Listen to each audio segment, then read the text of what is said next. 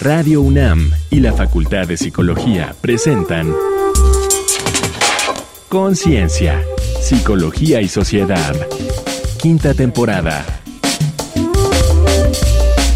Felicidad y bienestar en la infancia y la adolescencia. Claves de salud. Bienvenidos, bienvenidas. Estamos en Conciencia, Psicología y Sociedad en Radio UNAM en el 96.1 de la frecuencia modulada. Igualmente, si nos escuchan a través de nuestro sitio de podcast, radiopodcast.unam.mx, pues bienvenidos sean en esta emisión que forma parte de nuestra quinta temporada. Es un compromiso y un logro conjunto entre la Facultad de Psicología de la UNAM y Radio UNAM, Radio Universidad. Yo soy Berenice Camacho y quiero presentar a mi compañera en la conducción, la doctora Laura Ramos Languren, académica de la Facultad de Psicología. ¿Cómo estás esta ocasión, querida Laura? Bienvenida. Hola, querida Bere, pues te encuentro muy bien, feliz, justamente como el título de nuestro programa, felicidad y bienestar en la infancia y la adolescencia. Qué importante, ¿no? Que nuestros radioescuchas escuchen esta temática en voz de una experta que ya va a saber todo lo que nos va a contar. Va a estar muy interesante. Quédense aquí en Conciencia, Psicología y Sociedad. Como ya lo dices, bien dices, felicidad y bienestar en la infancia y la adolescencia. Qué falta nos hace, que bien nos viene tener estas temáticas en estos momentos en los que, bueno, independientemente la hora y el día en el que nos estén escuchando, pues nosotros nos encontramos todavía a distancia por la pandemia de COVID-19. Así es que, bueno, quédense aquí en Conciencia, Psicología y Sociedad. Les invitamos igualmente a acercarse al sitio de podcast, a este repositorio sonoro, radiopodcast.unam.com es la dirección donde pueden escuchar esta emisión y emisiones pasadas que han corrido a lo largo de estas cinco temporadas que ya tiene nuestro espacio. Así es que comenzamos. ¿Qué te hace feliz? ¿Te lo has preguntado últimamente? Hacia 1998, Martin Seligman, presidente de la Asociación Estadounidense de Psicología, halló en la investigación científica sobre aspectos negativos de la experiencia humana, como la depresión y la ansiedad, superaba más de 20 a 1 en cantidad al estudio de la felicidad o el bienestar, que él consideraba tan importantes como aquellos. Así impulsó la psicología positiva como nuevo campo de estudio. La infancia y la adolescencia son etapas fundamentales y vulnerables en el desarrollo humano, determinantes para la maduración biológica y la adquisición de aprendizajes significativos de interacción social, esenciales para modelar y promover una futura salud emocional y mental. Aún así, la Organización Mundial de la Salud informa que entre 10 y 20% de niños, niñas y adolescentes experimentan trastornos mentales y que 50% de todas las enfermedades mentales han comenzado para los 14 años. Por ello, resulta trascendente entender y explotar el papel protector que, en general, pero en particular a esas edades, tienen las emociones positivas como la felicidad, para generar cambios bioquímicos, conductuales y cognitivos propiciando comportamientos que promuevan el bienestar. Algunas acciones sencillas practicadas de manera individual, familiar y social pueden tener grandes beneficios para la salud mental de niñas, niños y adolescentes. Convencido de basar la psicología positiva en buena ciencia y distinguirla del popular y mal fundado pensamiento positivo, Seligman pasó de concebir en 2002 la felicidad como la unión de tres formas de vida, la placentera, la comprometida y la vida con significado, a concluir en 2011 que existen cinco elementos para el bienestar, un modelo conocido como PERMA en inglés y PRISMA en español. PRISMA, por las siglas de positividad o mirada positiva de la vida, relaciones positivas, familia, amigos, intimidad y contactos, involucramiento con las propias actividades, significado, sentido o propósito de la vida, y metas alcanzadas, sean de corto, mediano o largo plazo. Con la pandemia, ¿cómo está la salud mental de niños, niñas y adolescentes? ¿Qué pasa si no la atendemos? ¿Qué factores sabemos que promueven la buena salud mental en la infancia y la adolescencia? Para responder estas y otras cuestiones, nos acompaña Andrómeda Ivette Valencia Ortiz, doctora en Psicología de la Salud por la UNAM, en cuya Facultad de Psicología fue jefa del Centro de Servicios Psicológicos Guillermo Dávila y docente por más de 10 años, responsable de la estandarización nacional de pruebas psicométricas de inteligencia y evaluación de rasgos de personalidad de niños. Es profesora e investigadora del Instituto de Ciencias de la Salud de la Universidad Autónoma del Estado de Hidalgo, autora del premiado programa El Juego del Optimismo.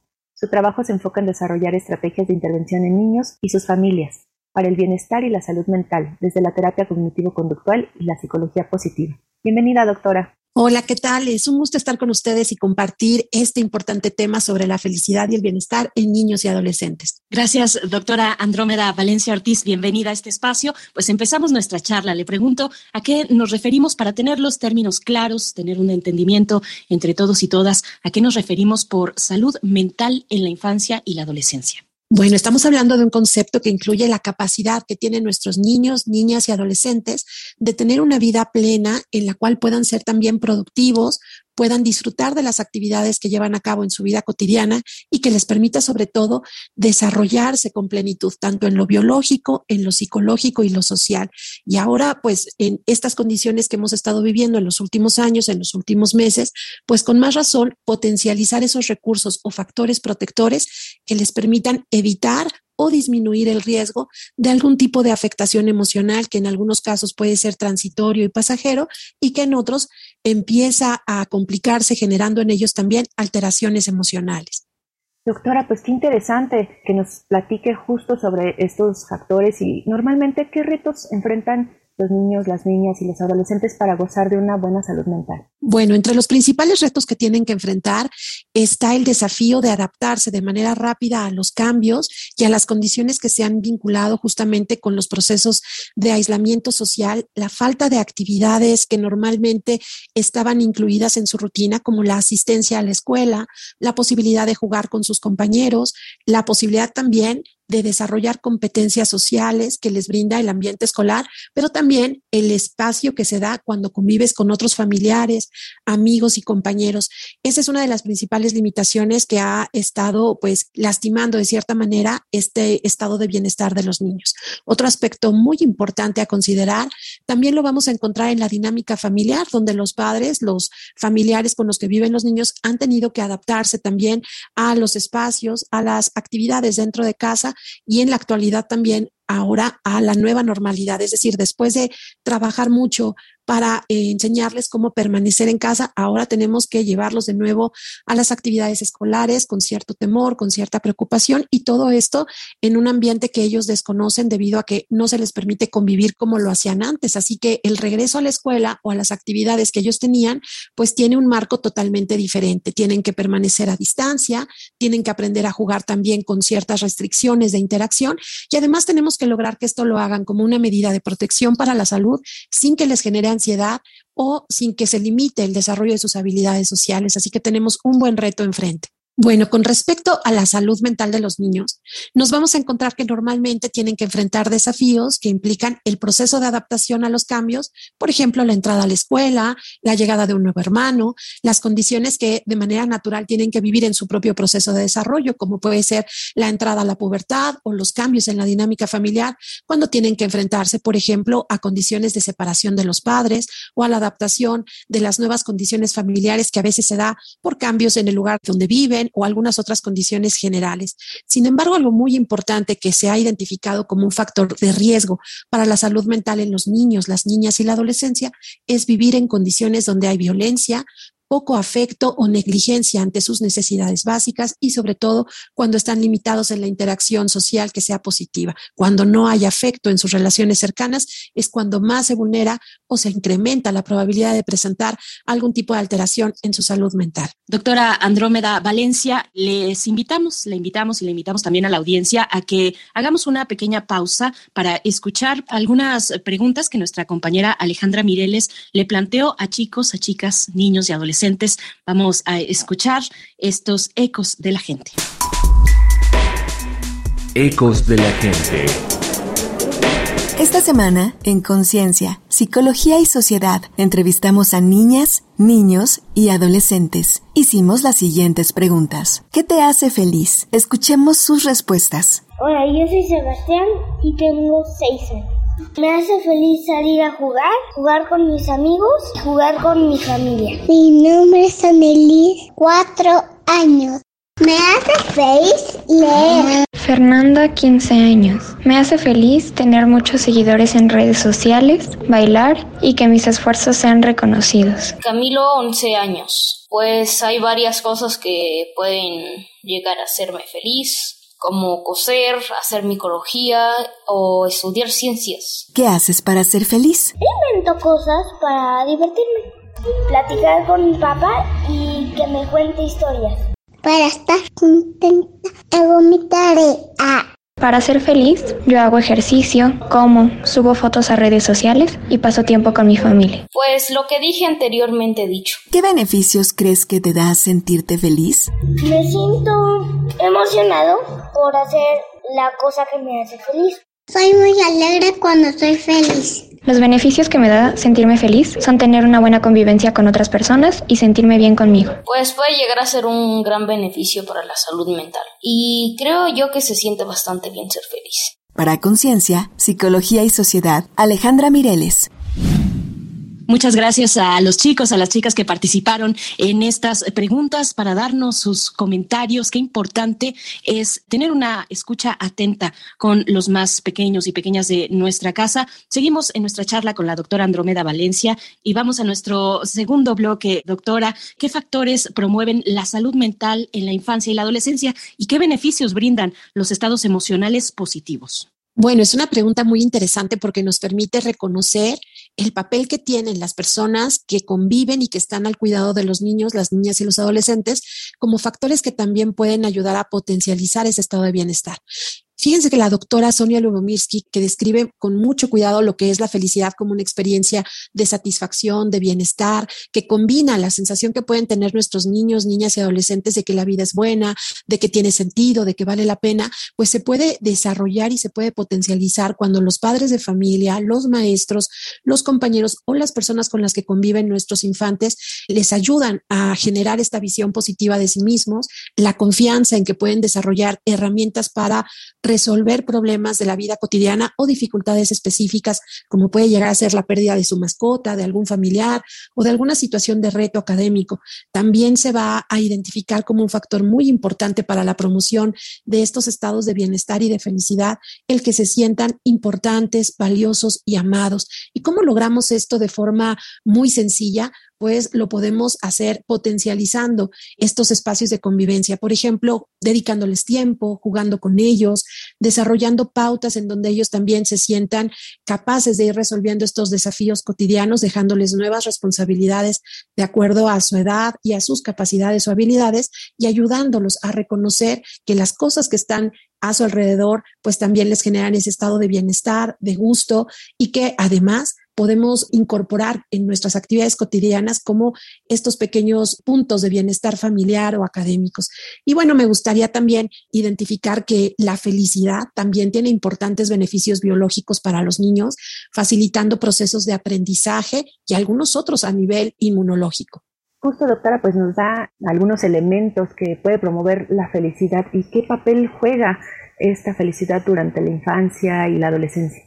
Bueno, el que los niños y niñas, así como los adolescentes, puedan tener momentos de bienestar, les ayuda muchísimo a balancear también esos desafíos o esos momentos en donde también aparecen emociones negativas, lo cual es totalmente normal y adaptativo, pero ayudarles a que tengan también identificado estos momentos en donde pueden sentir satisfacción, donde se sienten orgullosos de sí mismos, donde pueden también compartir estas emociones con otras personas que no solamente son de su entorno familiar, como pueden ser sus amigos, los de la escuela y algunas otras personas con las que conviven, pues les ayuda a generar también autonomía, les ayuda también a expresar de forma positiva sus emociones y todos estos elementos pues los podemos aplicar como papás, como docentes y además también nos permiten hacer un buen ejercicio de promoción de la salud mental en pequeñas actividades diarias. Entonces, una buena situación que podemos recomendarle a los papás, a los maestros, es evitar etiquetas, por ejemplo, el ayudarles con el reconocimiento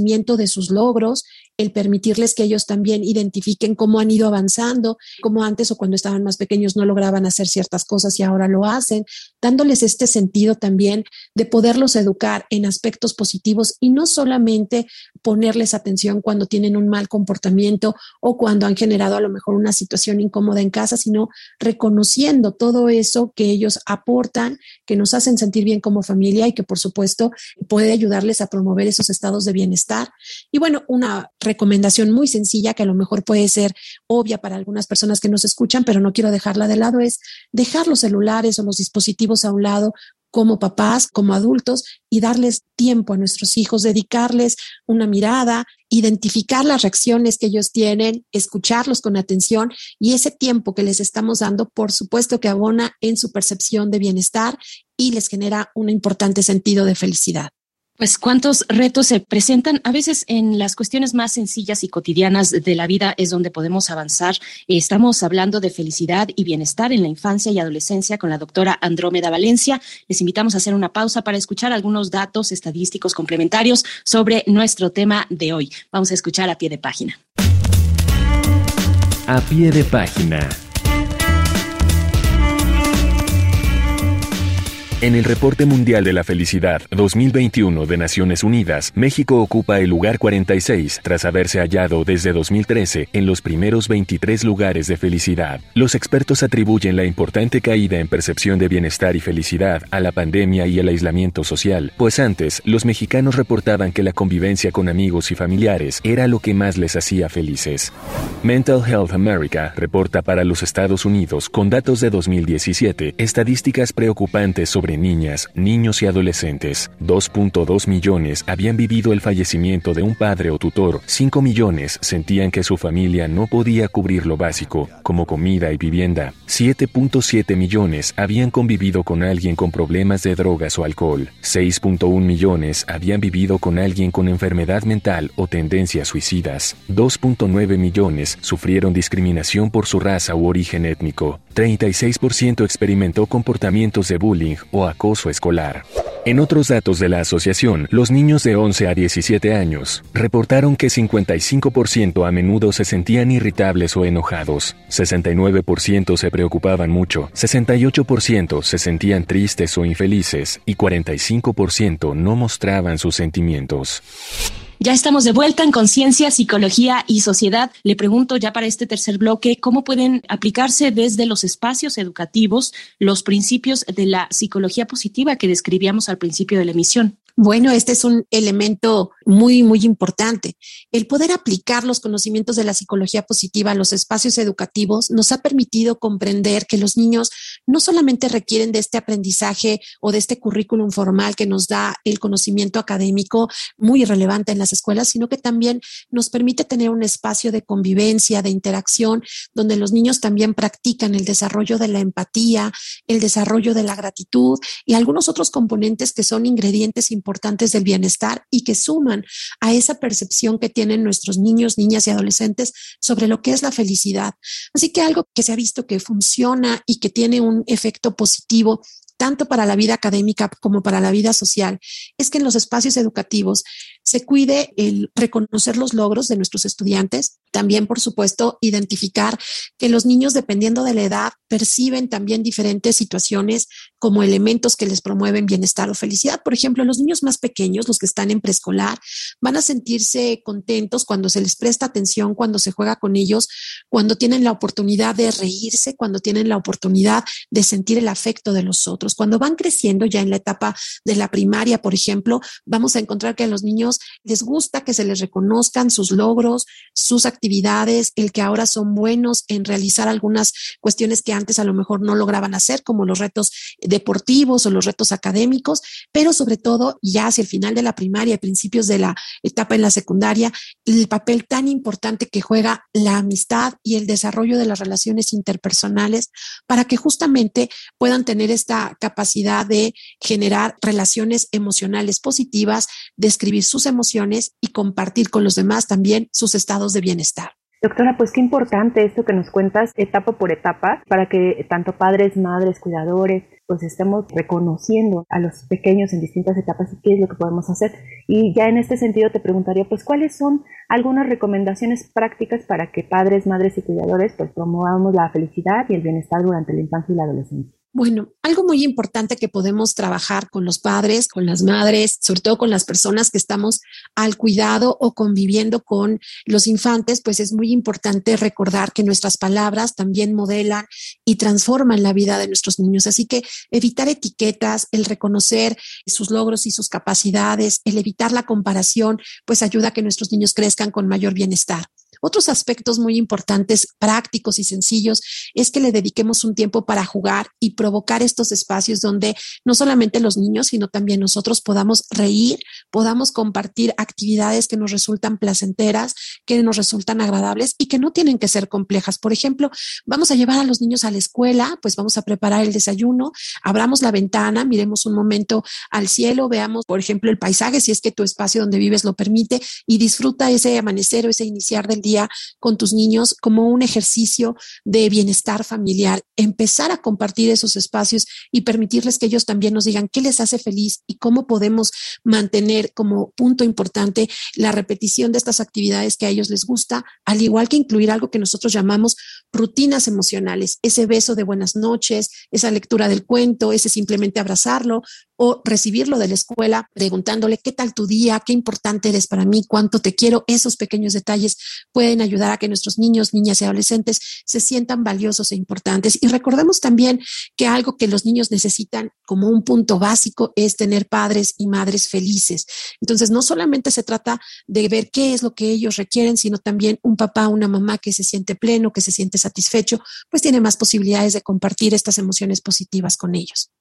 Pues doctora, se nos ha ido el tiempo muy rápido con una conversación muy valiosa, esperamos así sea para la audiencia. Y antes de despedirla, le pediría algo que solemos hacer aquí con nuestros invitados, pedirles algún dato de contacto, alguna referencia de algún espacio de orientación tal vez para el público que se sienta interesado con nuestro tema de hoy. Bueno, para los amigos que nos escuchan y que están interesados en conocer más sobre las investigaciones en psicología positiva, los invito a que visiten la página de la Sociedad Mexicana de Psicología Positiva, al igual que la página de la Sociedad Internacional de Psicología Positiva, donde van a encontrar mucho material interesante, lecturas, investigaciones basadas en evidencia científica. Para aquellos que nos escuchan y quieren actividades más prácticas o algunas recomendaciones que les puedan ayudar a incrementar estos estados de bienestar en los niños, los invitamos a visitar la página de Facebook de Psicología Kids y la página de Facebook de Servicios Psicológicos Integrales de México, donde van a encontrar infografías, recursos para los padres, las madres y los maestros y algunas recomendaciones y tips que nos pueden servir para seguir incrementando el bienestar y la felicidad de nuestros niños. Pues no nos queda más que agradecerle esta participación, doctora Andrómeda Valencia, profesora investigadora del Instituto de Ciencias de la Salud de la Universidad Autónoma del Estado de Hidalgo. Igualmente, pues con una trayectoria muy importante en la Facultad de Psicología, que en su momento, ahí en su momento fue jefa del Centro de Servicios Psicológicos Guillermo Dávila, docente con una trayectoria de más de 10 años. Ha sido un placer conversar en esta ocasión. Muchas gracias, doctora. Me quedo muy contenta de poder compartir con todos los que nos escuchan este tema y esperamos que pues tengan un día pleno y lleno de bienestar. Muchas gracias. Gracias, doctora. Igualmente, le deseamos ese momento pleno de bienestar en nuestro día a día. Vamos con Reconecta en la Cultura. Reconecta en la cultura. Psicología positiva y comunicación no violenta de María Elena Garazzini detalla los principales hitos científicos de esta rama de la psicología actual, desde los primeros planteamientos de Seligman hasta su nuevo modelo de bienestar. Explica por qué la psicología positiva es la ciencia del bienestar y la felicidad y hace un rico recorrido por las emociones, tanto positivas como negativas. Lo consigues en Editorial Manual Moderno. Para compartir con las pequeñas y los pequeños, te sugerimos Malena Ballena, de David Cali, libro ilustrado que con humor, amor y respeto muestra cómo enfrentar las inseguridades y desarrollar la autoestima. Cuando Malena asiste a clases de natación, otras niñas se ríen de su cuerpo, lo que la pone triste. Pero un día aprende un gran truco y su vida comienza a cambiar. Editado por Del Zorro Rojo. Prepara palomitas y acomódate en tu sillón preferido. Busca en el canal de YouTube Aprendemos Juntos la entrevista La ciencia de la felicidad con el profesor Tal Ben Shahar, llena de consejos y ejemplos, no tiene pierde. Soul es una maravillosa película animada dirigida por Pete Doctor y Kemp Powers. ¿Qué tanto importa conocernos a nosotras y nosotros mismos? En Nueva York, Joe Gardner se siente aburrido y frustrado como profesor de música, pues siempre ha soñado con ser intérprete profesional de jazz. Y justo cuando su sueño está por cumplirse, cae por una alcantarilla destapada y su alma deambula aventurera por mundos de otro mundo. ¿Conseguirá volver a la Tierra y cumplir sus sueños? Esta cinta ganó los premios Oscar a Mejor Película de Animación y Mejor Banda Sonora. Estas fueron las recomendaciones de la semana. Te dejamos con el tema de Katrina and the Waves, Walking on Sunshine.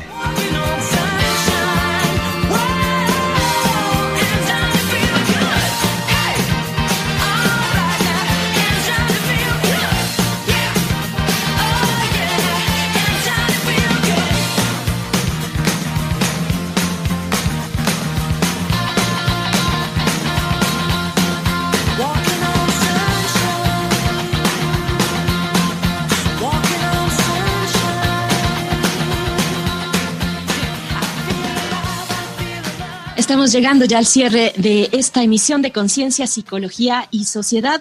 Hemos tenido nuestra conversación con la doctora Andrómeda Valencia y toca el turno, querida Laura Ramos Langurén, académica de la Facultad de Psicología, conductora de este espacio, también escuchar tus conclusiones sobre este tema que sigue y seguirá y que nos presenta cada día más retos. Claro que sí, Veré. Pues qué rica charla, diría yo, escuchar todos estos aportes que nos hace la doctora Andrómeda sobre la felicidad en niñas, niños y adolescentes. Fíjate, me gustaría retomar una frase de Jim Henson. Para quienes no ubican, es, eh, pues participó en la creación de los mopeds. Y bueno, él decía que los niños no recuerdan lo que tratas de enseñarles, recuerdan lo que eres.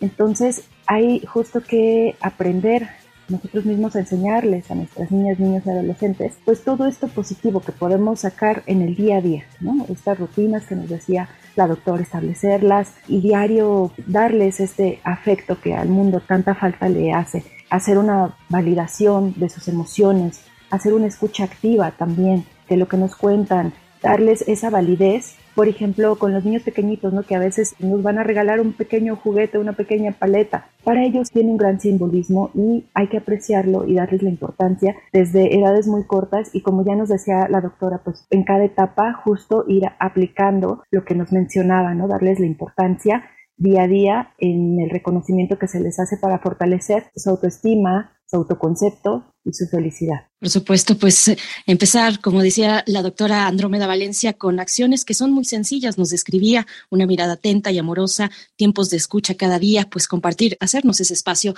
en nuestra vida cotidiana. Estamos ya para despedirnos. Antes agradecer, por supuesto, a la Facultad de Psicología que hace posible este espacio. A ti, querida Laura Ramos Languren, por estar aquí en la conducción. Muchas gracias. Gracias también, Berenice, y gracias a la doctora Andrómeda Valencia. Y a la producción de Radio UNAM en este espacio Conciencia, Psicología y Sociedad. Les invitamos a permanecer aquí en Radio UNAM, acercarse a nuestro sitio de podcast, radiopodcast.unam.mx. Yo soy Berenice Camacho y como siempre agradezco el favor de su escucha. Quédense aquí en Radio UNAM. Hasta la próxima aquí en Conciencia, Psicología y Sociedad.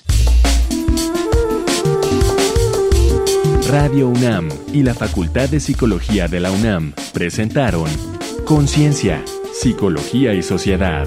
En la realización de este programa participaron Marco Lubián y Alejandra Mireles, locución. Tania Jaramillo, guionista. Carolina Cortés, asistente de producción. Augusto García Rubio, vinculación e información. Producción, Frida Saldívar.